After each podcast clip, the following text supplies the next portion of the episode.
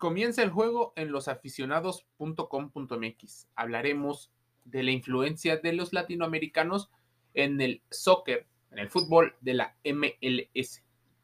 Hace décadas que Estados Unidos intenta mejorar el fútbol en todos los aspectos, desde el comercial hasta el deportivo.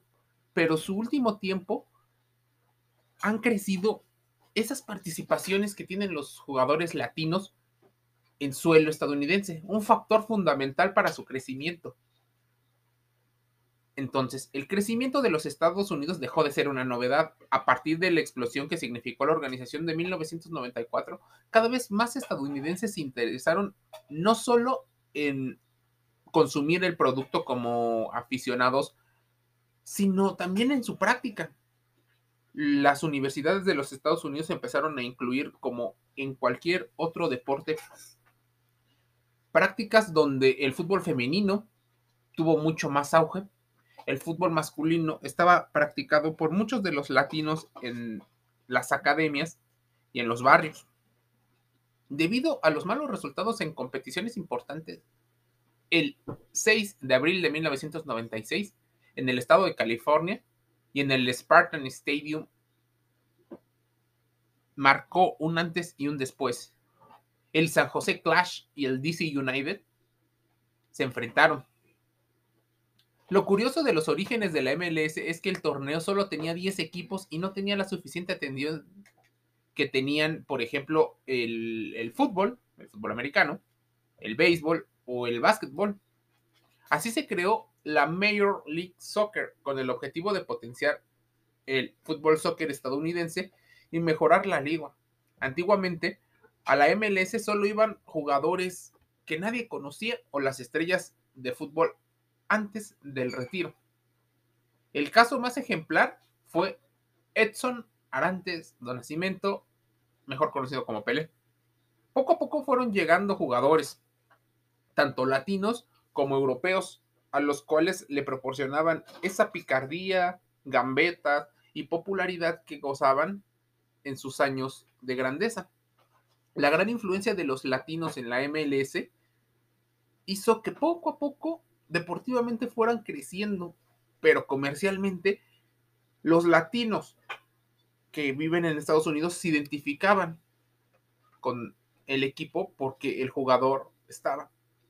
Colombianos, venezolanos, mexicanos, dominicanos, cubanos, argentinos, brasileños, empezaron a tener un lugar y un equipo en los Estados Unidos.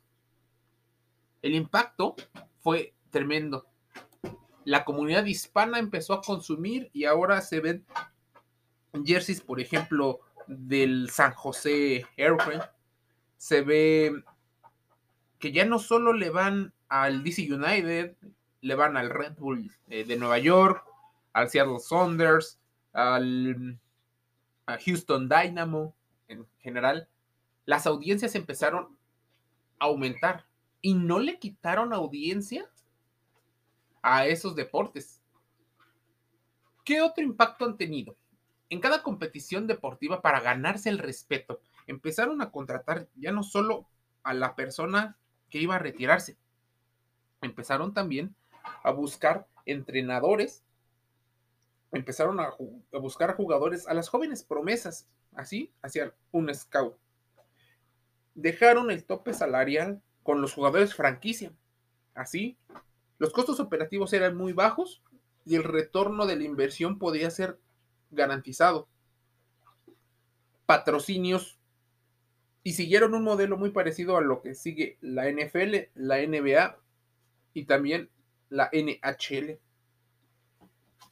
Grandes consumidores empezaron a ver en el público latino una oportunidad, pero también necesitaban reformar los estilos de juego que tenían. Por eso empezaron atraer staff médico, gerentes, dirigentes y cuerpos técnicos. Por ejemplo, te voy a poner cuatro ejemplos o cinco. Vamos a poner, es más, no nos vamos a limitar. Gerardo el Tata Martino, argentino, el venezolano Giovanni Sarense, el uruguayo Diego Alonso, los colombianos Oscar Pareja, junto con Juan Carlos Osorio, al mexicano Carlos de los Cobos, el profesor Sánchez Sola, alias el Chelis. En general, se han vivido diferentes aspectos. También tenemos que mencionar el tema de la hinchada, la tribuna, los aficionados. Es un factor fundamental para el crecimiento. Ese grupo musculoso. Este sector es el sector latino. Empezó a crecer en el 2005 y definitivamente uno de los primeros grupos que se empezó a notar la influencia latina por los cánticos, por las banderas, por el sabor que tenía, son los hinchas del Chicago Fire y precisamente en la sección 137. Una sección del estadio que estaba destinado a el público latino. Los cánticos incluso eran en español. En gran medida podemos atribuirle este boom de 200 latinoamericanos, entre los que se encuentran mexicanos, guatemaltecos, hondureños, salvadoreños, argentinos y brasileños, a la llegada de jugadores latinos y uno en particular, la estrella mexicana, Cuauhtémoc Blanco. Otro aspecto a mencionar, como te decía, eran las cifras que desde el Mundial de 2014 empezaron a crecer. Fue llamativo que durante ese Mundial las portadas tradicionales del New York Times, el USA Today o Los Angeles Times le brindaban más espacios o el mismo espacio al fútbol soccer que al básquetbol por ejemplo, lo que hacía el señor Landon Donovan estaba en la misma portada que lo que hacía LeBron James. A ese grado llegaba. La influencia latina es muy grande. Llegó Guillermo Barros Esqueloto, Cuauhtémoc Blanco, el mejor jugador boliviano, el delantero Jaime Moreno, llegó al DC United, proveniente, por ejemplo, ya no de un equipo donde nadie lo conocía, llegó del Middlesbrough Football Club, empezó a llegar eh, un francés, empezó a llegar muchos, muchos jugadores. Yorkaev francés no es latino, pero todos los demás empezaron a hacer. Si tenemos en cuenta la temporada 2021 de la MLS, esa cuenta con la mayor cantidad de extranjeros en toda la historia, al tener 75 países con al menos un futbolista, siendo Argentina el país con más extranjeros en la MLS, con 43. En total, los latinos son aproximadamente 200 futbolistas, entre los que podríamos hablar de muchos, muchos jugadores. Podríamos hablar de los argentinos. Argentinos, podríamos hablar de mexicanos. Está el ejemplo de Alan Pulido y de Rodolfo Pizarro. Estamos hablando de venezolanos. Los mejores venezolanos están en la MLS. Hablemos de guatemaltecos, salvadoreños, panameños, em, ecuatorianos, paraguayos, en general es mucho. La influencia latina en la MLS durante la temporada, temporada es cada vez mayor. Incluso hablemos del caso del señor Almirón, deportista del Atlanta, que pasó al fútbol de Inglaterra y se abre una gran puerta para que los jugadores latinos que antes venían a la MLS solo por obtener las ganancias y el estilo de vida que proporciona vivir en los Estados Unidos, ahora venir cada vez más jóvenes, ganar a una liga más competitiva, más organizada. Incluso existen los casos en los cuales los sindicatos permiten a los deportistas tener seguimientos médicos a su familia y también poder dar una atención psicológica que no cualquier liga hace. Ahora el MLS puede ser una liga que da pasos al viejo continente proyectando tanto a sus jugadores como a los jugadores latinos. Y para eso es que llegó el fútbol. Muchos jugadores jóvenes de origen latino, dado que emigraron muy jóvenes o nacieron allá, pero son de padres latinos, han buscado representar a la selección de los Estados Unidos. Esto le da una mayor proyección. La MLS, mediante sus acuerdos comerciales, es más vista que muchas de las ligas en Latinoamérica, bueno, en el continente. Por debajo de la Liga de Brasil y de Argentina, la Liga de los Estados Unidos es la más vista a nivel mundial. Eso compitiendo contra la Liga Mexicana.